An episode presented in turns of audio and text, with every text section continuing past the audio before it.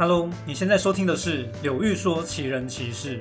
如果想收看搭配图文的影片版本，欢迎在 YouTube 上搜寻说书人柳玉。而在这里，我会分享特别有意思、特别值得思考的精选故事，原出处就是我的影片或我的直播精华。本集为专题影片，那么我们就进入主题吧。毫无疑问，曹操是三国全方位能力最强的王者。他是杰出的军事家、政治家，还写了一首好诗、好文章。他的性格复杂到了极点，有时胸襟广大，有时眼中却容不下一粒沙。最神奇的是，曹操一生中许多时刻，身上都闪耀着勇者般的灿烂光芒。然而有时候，又像个杀人不眨眼的大魔王。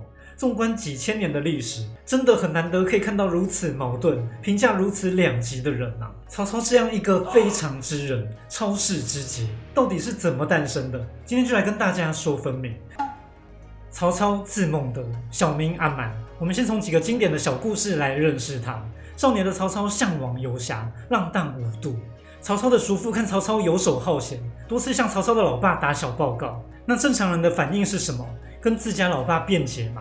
或是以后就躲着这个叔叔嘛？但曹操不是，他刻意在路上巧遇这个叔叔，然后开始他的表演。曹操假装抽搐，让叔叔以为他有中风的毛病。叔叔把这件事告诉曹操的父亲曹嵩。但是当曹嵩问曹操：“阿瞒，前阵子叔叔说你中风，现在身体好了吗？”曹操立刻一脸无辜的说道：“父亲，您知道我从来都没有中风。”叔叔一向不喜欢我，但也不能这样乱讲我坏话啊！往后曹操的叔父再向曹嵩告状时，曹嵩不再相信，曹操也就更加没有顾忌了。曹操年轻时还做过什么荒唐事呢？他跟袁绍是好朋友，有一天他们闲着无聊，刚好遇上一户人家在办婚礼，他们决定来个恶作剧。当天晚上，两人埋伏在院子里，曹操突然大叫。有小偷抓小偷啊！屋中人们都跑出来查看，曹操趁乱溜了进去，把新娘劫出来，拉着袁绍拔腿逃跑。但两人跑着跑着偏离了大路，袁绍陷入荆棘丛中，无法脱身。曹操没有去帮他，反而大喊一声：“小偷就在这里呀！”这一叫让袁绍吓坏了，奋力挣扎跳出草丛，两人因此逃过了追捕。这件事对曹操影响深远。那一天，他抱着新娘，打开了心中的开关，走上伟大的航道，从此立志成为人妻王。好，上面两则故事出处是《曹瞒传》跟《世说新语》，并不算是可信度高的记载。但即使是《三国志》正文，同样写曹操任侠放荡，不务正业。所以我们可以确定一件事：曹操这个人不正经，他聪明机警，却没有发挥他真正的天赋，好像只想当个游侠。关于东汉的游侠，可以说是黑暗时代中特有的一种文化。以后有机会再深入说吧。总之，在朝廷腐败、政治经济动荡不安的状况下，黄巾之乱爆发了。通常听到黄巾乱起，就会想到桃园三结义，刘备就是从这里开始开创他的传奇嘛。但我们切换到曹操视角，这个故事也完全可以成立哦。你可以想象，曹操看着中央征召义军讨贼的榜文，忍不住叹了口气。这时，一个壮汉朗声说道：“大丈夫不与国家出力，何故长叹？”曹操回头一看，原来是熟识的夏侯惇。这时，又有一人迎上来：“咱三人今天相遇，看来是天意，不如就此结拜为兄弟，如何？”曹操笑骂：“你奶奶的！咱三人早就亲如兄弟，拜你个夏侯老祖宗！”三人说着踏入酒馆，一边喝酒畅谈，一边立下誓言：三人定要干出一番惊天动地的大事。这个想象完全可以成立哦，因为历史记载，曹操曾经在老家被判了重罪，结果夏侯渊代替他承担，多像黑道帮派故事。小弟先去替大哥顶罪，曹操老大再去把他救了出来，他们的关系就是这么铁啊！再看看年轻的夏侯惇最有名的事件，有人辱骂他的老师，夏侯惇竟然就杀了他。从很多地方可以看到，曹操、夏侯渊、夏侯惇就是同类，他们绝对不是什么好人啦，但也不是恶人。他们常常干一些莫名其妙的事。简单一句话，义义是三小，他们只知道义气啦。曹操为什么跟夏侯惇、夏侯渊特别亲？可能就是因为这两人更早跟随他。而且他们骨子里都流着那种流氓的家酒热血啊！当然，曹操跟曹仁、曹洪同样也是关系非常紧密，所以这还不只是三结义。曹家、夏侯家可是个五人战队啊！这几个人没有一个是弱者，包含曹洪。关于他们的介绍可以参考之前影片。总之，在曹操创业初期，这个战队太重要了。这边需要停下来探究一件事：曹操有夏侯家的姻亲关系，有曹家的堂兄弟，那他自己的家人呢？大家很容易忽略，曹操还有几个亲弟弟哦，但他们在曹操的战争奋斗史中从来没有出现。在魏国根基稳固之后，才出现几笔记叙，其中一个封了海阳哀侯，这就让我有了一种想法：曹操初期无论打黄巾或是打董卓，其实他家的亲人并不支持他。这个推论没有直接证据啦。不过可以看到，曹冲跑到徐州狼野躲避董卓之乱，可见曹操举兵比较像是个人行为，老爸未必支持。至于曹操跟曹冲关系到底如何，曹操是不是为父亲报仇才会在徐州杀红了眼，这点后面再讨论。总之，曹操的老爸还有他的亲弟弟都曾待在徐州，这代表真正挺曹操的只是部分亲族，甚至可以说是少部分的人。讲到这边，这个曹操大传的背景轮廓大致描画完毕。曹操的魅力完全不输卓君那个草鞋老大吧？差别只在于刘备是接地气的流氓，曹操则是有文化、有读书的流氓。他家背景确实不错，但一开始创业也接近从零开始打拼，而且愿意跟随曹操的都是一群写信汉子啊。或许有人会质疑，曹操怎么能说是白手起家？他爸爸当官当到太尉诶没错啦，太尉、司徒、司空合称三公，三公领九卿，可视为百官之首。不过呢，是在朝政健全的状况下。到了东汉末年，就不是这么一回事了。汉灵帝在位时积极出售官位，据说曹嵩能够当太尉，是他花了上亿财产贿赂买来的。可见当时朝廷有多么腐败，又可见曹家财力有多么雄厚。那为什么曹嵩这么有钱？原来曹操的养祖父曹腾为中常侍，封侯，他的爵位后来由养子曹嵩继承。曹操当然有先天的优势，我只是说他带兵打仗这一路上真的不是靠爸，靠的是自己的本事啊。曹操去见善于相人的许绍，也是希望有人重新定义他。许绍原本不愿给曹操评语，曹操还是用强迫的方式才听到那句“治世之能臣，乱世之奸雄”。那在不同记载中文字略有出入，但意思接近。明明奸雄或奸贼是不好听的话，为什么曹操听完哈哈大笑？因为那比靠爸或靠太监爷爷好多了。曹操就是希望有一个新的标签啊！曹操曾潜入中常侍张让的卧室，张让察觉后，连忙叫来侍卫。只见曹操挥动手戟，武艺惊人，众侍卫竟然没有人能靠近他，就这样眼睁睁看着曹操翻墙离去。张让是最受皇帝宠幸的宦官哦。曹操冒险跑去他的卧室做什么？当然不是去抢新娘，而是想要为国除害吧。再看看曹操二十岁正式当官，他做的是洛阳北部尉，县尉算是小官，负责地方治安。在洛阳这样的大城市当差，比起抓强盗小偷，其实睁大眼睛认得权贵豪强更重要。但偏偏曹操不吃这一套。只要有犯禁者，不管背景多硬，他都照办不误。汉灵帝时的外戚与宦官斗争，代表人物就是大将军何进与宦官蹇硕。蹇硕权大势大，他叔叔平常横着走路也没问题。他犯了夜行禁令，谁知道曹操竟然敢对他用刑，就这样杀了简硕的叔父。整个京城风气都被曹操给改变。不过原本皇城之内一团和气，大家一起耍废，一起摆烂。现在曹操想当英雄，自然惹到了那些权贵。他们假意推荐让曹操升官，把他送到其他地方。曹操就这样被迁来迁去。这期间他还是一心想要速整地方，并且上书觐见皇帝，但都没有成效。随着时间过去，曹操也学会了明哲保身，默默躲回乡里，看着国家日渐腐败，却无能为力，这大概是最难受的事情吧。只要讲曹操的故事，常常都会分成两个部分来讲。好像早期讨伐黄巾、讨伐董卓的时候，他就是大英雄、大豪杰。官渡之战打败强大的邪恶帝国袁绍财团，更是来到巅峰，这是曹操军团最迷人的时刻。然而，随着曹操开始掌权，一步一步铲除反对者，原本迷人的英雄魅力似乎也渐渐下滑。终于，他走向红线，变成另一个大魔王。我以前也会这样想，但这样的解读只流于表面。今天既然要做曹操整个人格的大解析，我们就来探讨看看，年轻的曹操跟后来的曹操真的有这么大的转折吗？其实自始至终，曹操的核心就是崇尚权谋与力量，这并不是坏事哦。必须要有权力，才能改变混乱的时局，才能谈下一步如何实现理想啊。早在一开始，曹操就渴望力量。最难得的是，他虽然想要出头，却没有盲目的向强权靠拢。曾经有两个大人物向曹操招手，只要他点头，他就能轻松的向上爬。不过曹操拒绝了。这两位大咖，一个是蹇硕，一个是董卓。前面说过，蹇硕跟何进之争，蹇硕势力相当大。他虽然是宦官，但健壮又有武略，汉灵帝特别信赖他，还成立西园八校尉，以蹇硕为主帅。这显然就是来制衡握有兵权的大将军何进啊！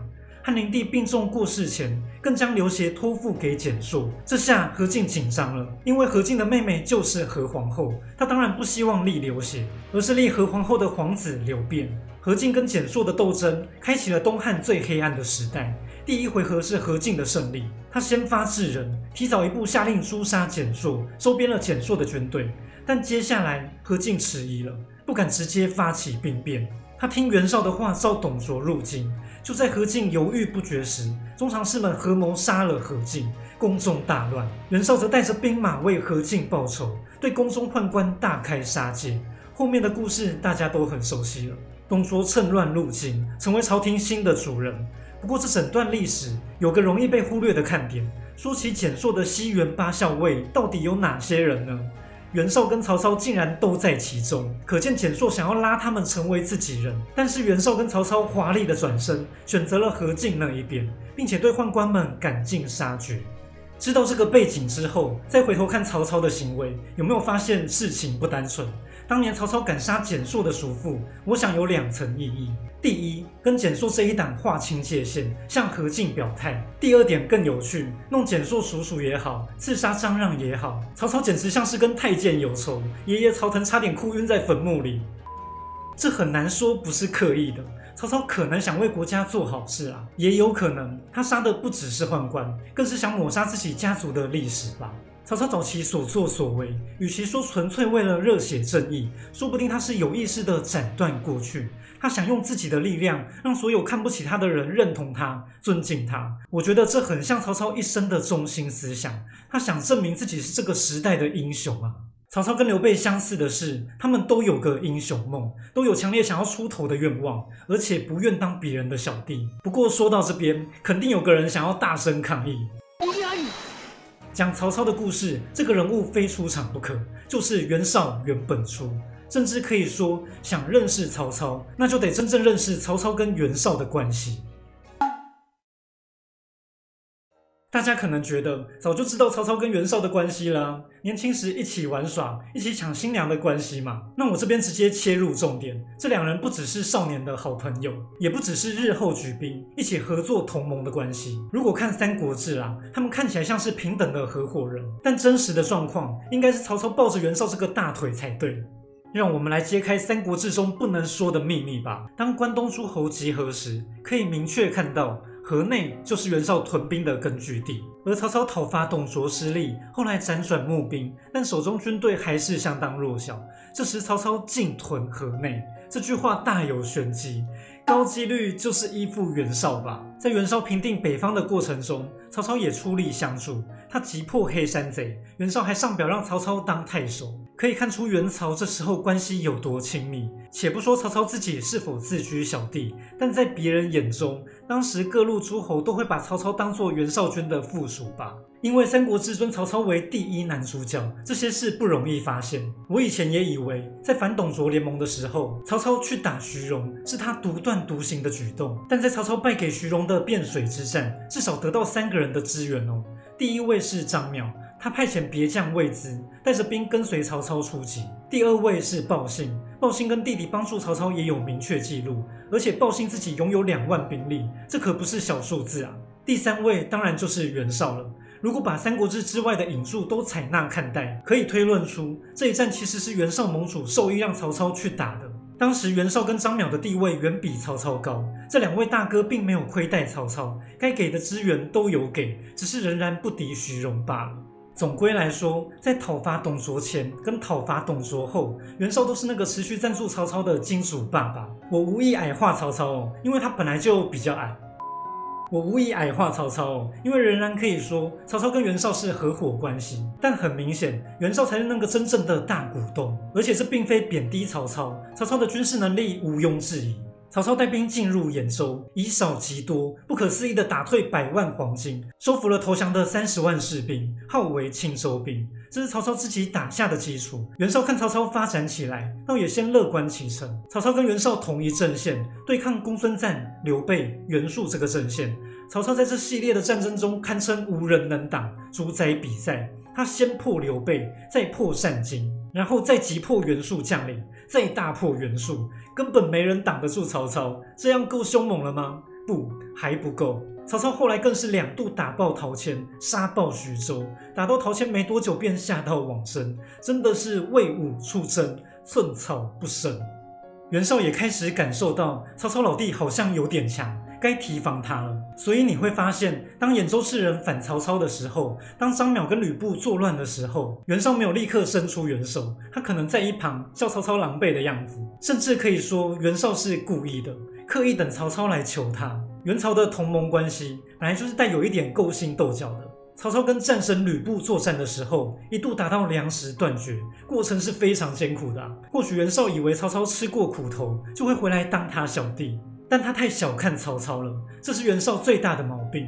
袁绍有很多优点哦，然而偏偏在面对曹操的时候，他特别放不下尊严。他自始至终都认为曹操应该在他之下。我不会觉得曹操背叛袁绍，说到底这两人就是各出手段，互相利用。以上整理只是希望大家理解曹操的心情，袁绍的心情。后来曹操跟袁绍正式闹翻，看看袁绍有多气。也把袁绍当成一个没有气量的小丑，他当然生气啊！曹操几次接近灭亡，都是我给他兵马，给他根据地。现在他手中有了天子，竟敢这样背恩对待我，在袁绍视角，曹操就是他家的小弟啊！好的，讲到这边，好像揭开了曹操不少黑历史，但这集并不是要骂曹操，我觉得必须先认识真实的曹操，才能看到他真正的魅力呀。说到曹操的迷人之处，有三大面相可以说。第一个观点可能会让很多人意外，我认为曹操对别人的信任度是他很大的魅力，是不是觉得匪夷所思？曹操这个人不是最多疑的吗？我们看看史料吧。以下事件照时间顺序排列：陈宫跟张邈本来都是亲近曹操的，结果曹操二度攻讨徐州时，两人竟然响应吕布，重重痛击了曹操。尤其张邈，他跟曹操可是死党哎。曹操还曾经告诉家人，如果他带兵出去没有回来，就去依附张邈吧。这样的人后来捅他一刀，可以想象曹操有多受伤。同样，在这次兖州的乱世，曹操过去举魏崇为笑脸，他曾说过魏崇一定不会反叛。说完，魏崇就叛逃了。曹操非常生气，誓言非杀他不可。结果等真的逮到魏崇，曹操还是爱惜他的才能，还是任用他。类似的故事不止一个，还有一位毕城，由于他的母亲在张邈那边，他离开了曹操。后来曹操击破张邈跟吕布，大家都以为曹操会报复毕城，但曹操也是继续任用他。接下来看看官渡之战，许攸来投降的时候，左右怀疑许攸献计是不怀好意，曹操选择相信他，结果打下最终的胜利。而赤壁之战，黄盖说要投降，曹操又相信了，只是这一次他赌输了。当然，此时的曹操也有点骄傲大意，与其说太相信黄盖，更像是错估形势。但这并不妨碍我的论点。我想说的是，曹操一生中真的相信很多人，而且为此受过伤，付出很多代价。且不说黄盖，看看刘备，看看关羽，哪个不是害他 BBQ 啊？但曹操仍然愿意一次又一次包容、相信，这是成为王者必须具备的胸襟跟眼光啊！另外，在打败袁绍的时候，曹操发现旗下将官跟袁绍的往来信件，他决定一把火烧了，完全不追究。这可以解释为收买人心。但我有另一个想法：曹操爱惜人才并不是假的，好的将官本来就很珍贵。曹操爱自己，爱自己的基业，当然也得珍惜这些人才。无论是真情或是演戏，能够展现如此度量都是非常不容易的。第二个值得赞赏的优点就是曹操的用人。曹操自己打出的口号叫做“唯才是举”，基本上他算是实践了这句话。曹操启用了许多谋臣跟武将，让他们发光发热。说到有才能但德性有问题的，最有名的就是郭嘉嘛，还有出身不佳的乐进，经历转队的徐晃、张合、张辽。尽管曹操在指定督帅方面还是会用亲信的曹氏、夏侯氏当都督，这是人之常情，倒也不必嘴他。曹操用人的表现不止在这些良将上，东汉的察举制度几乎就是有背景的人才能走进官场。曹操大胆用人，有经验的将领也好，士人也好，寒门也好，有实力都有机会被重用。他确实是让阶级流动的关键人物。那说到最后，曹操最大的魅力，当然就反映在战争上。这边推荐频道另一支影片《曹操征战全记录》，我把五帝纪之中曹操生涯的战役都做了统计。如果你看过那部影片，即使不喜欢曹操，我相信还是会佩服他。由于详细的战役之前都说过，这边就跳过不谈。我只是想说明，一个君王亲征这么多次，胜率这么高，而且常常能在关键时刻打出漂亮的战术，这种指挥能力、决策能力，真的堪称是传奇指挥官。我相信，如果有机会访问曹操麾下的将军或士兵，一定很多人会说，曹操的魅力就在他带兵的时刻啊！假如是亲身参加过官渡一战的人，最后跟着曹操奇袭乌巢，完成不可思议的逆转胜，怎么可能不崇拜这位王者呢？不过最后的总结，我也忍不住想说，曹操最好的一面跟最坏的一面，都表现在战争上。说到曹操最大的污点，当然就是屠杀滥杀。一九三年，曹操攻打徐州时，一连打下十几个城，而且打的不只是陶谦将士，大批百姓也都遭到杀害。三国志尊曹操为正统，虽然稍加修饰，也没有隐去这个大事件。那后汉书写的更细，说曹操军杀害的人口数超过十万人，河水都被尸体堵塞不流，沿途几乎看不到人迹，看不到一只鸡、一只狗。曹操为什么屠徐州呢？一个理由是父亲之仇，但我比较相信另一个原因。还记得吗？曹操先前刚收服黄巾军，号为青州兵，他突然多出三十万人要养，而且还有缺粮的困境，或许有这个压力，需要让军队去掠夺、去满足。这当然不是帮曹操辩护，不过曹操不会没有理由的去做一件事。与其说失去冷静，我认为可能是刻意的手段。其实不只是曹操，在夏侯渊或曹仁的战争历史中，多次可以看到“屠”这个字。有人说“屠”未必是指屠杀，这个解释大有问题。陈寿用字相当精确，“攻”就是攻，“破”就是破，“拔”就是拔，“屠”就是指大规模的杀戮，没什么疑问。曹操他们长期以来的习惯，遇上乱世就是用绝对的武力来镇压，还有不少侧面证据。从于禁传记可得知。曹操有道命令叫“围而后降不赦”，只要围城之后，不管你投不投降，就是打到底。徐晃还曾经劝过曹操，与其每次都这样赶尽杀绝，有时围城后还是该给对方一条生路，才能让更多人顺服。老话一句，曹操的本质就是崇尚力量，他好不容易得到的根基，不可能放下。就像后来的曹操，也不可能放下权力。做完这集之后，我觉得我对曹操有更多理解。虽然我是刘备粉丝啦，但我也非常欣赏曹操的一些特质，尤其是煮酒论英雄那一段时间。刘备在许都寄人篱下，仔细看看刘备与曹操，多像曹操与袁绍的关系。也就是说，曹操明明是最懂刘备心情的人，他怎么对待袁绍，刘备日后当然也可能怎么对待他。曹操比谁都知道刘备有多危险，关羽有多危险。但他还是接纳他们。我自己觉得，那已经不是曹操想表现出容人的姿态，那就是真爱。他看刘备就像在照镜子，他是真心欣赏刘备这个英雄啊。当今天下英雄，就只有你跟我。这句话，无论是 CP 迷、BL 迷，或是纯历史迷，都可以去再三咀嚼。每次品味，我都有不同的感动。最后，看看《三国志·五帝纪》。结语说曹操是非常之人，超世之杰。越看越觉得这用字太贴切了。非常两个字未必全是正面肯定。曹操可以带兵屠城，也可以写下“白骨露于野，千里无鸡鸣”这种诗句。这样的人当然异于常人啊。我不知道陈寿有没有这个意思啦，但在我看来，曹操确实不正常。即使他感叹那些荒野中悲凉的白骨，他也是站在一个高处，冷冷向下看。曹操缺乏仁爱，或许是家庭背景的影响，也或许是在乱世打滚的选择与结果。当他要杀人的时候，冷血到不留任何情面。而这样一个天赋极高、心里又有点问题的人，很有可能走上更恐怖的岔路。但曹操把他的才能用在对的地方，用武略平天下，用律法来治国。他没有成为混世魔王，他真的是超世之杰。让时间回到最初吧。夏侯惇还没有忙，夏侯渊还没到定军山，他们三人喝酒畅谈，说着要起兵拯救天下。当时没有人会把这三个混混说的话当真，但曹操真的做到了。他确实改革了这个纷乱的世界。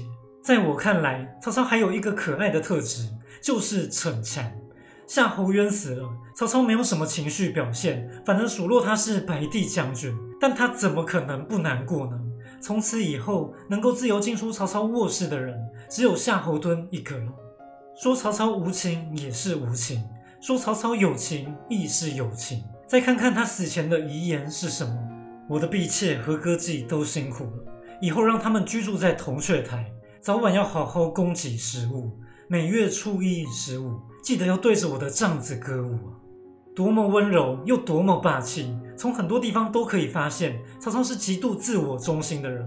死前还不忘说：“女人记得为我跳舞。”但也可以看到，曹操是真的爱他们，才会记在心上。就像那些年曹操爱过的人才。我也相信曹操是真的爱他们。曹操就是一个这么矛盾的人，所以才会这么迷人吧。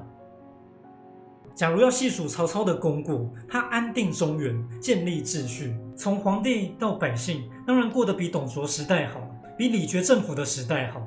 很多事都是比较出来的，或者说标准不同，看到的就会不同。如果期望曹操是个拯救汉室的英雄，但看到他杀皇后、妃子、皇子。又看到他狠心对待荀彧跟崔琰，不免觉得这英雄太黑暗、太堕落了。不过，如果要说曹操是奸臣，他舍身拼命打仗，对兄弟部署讲义气，没看过这么好的奸臣吧？这就是曹操曹孟德，他既是最坏的英雄，也是最可爱、最迷人的反派。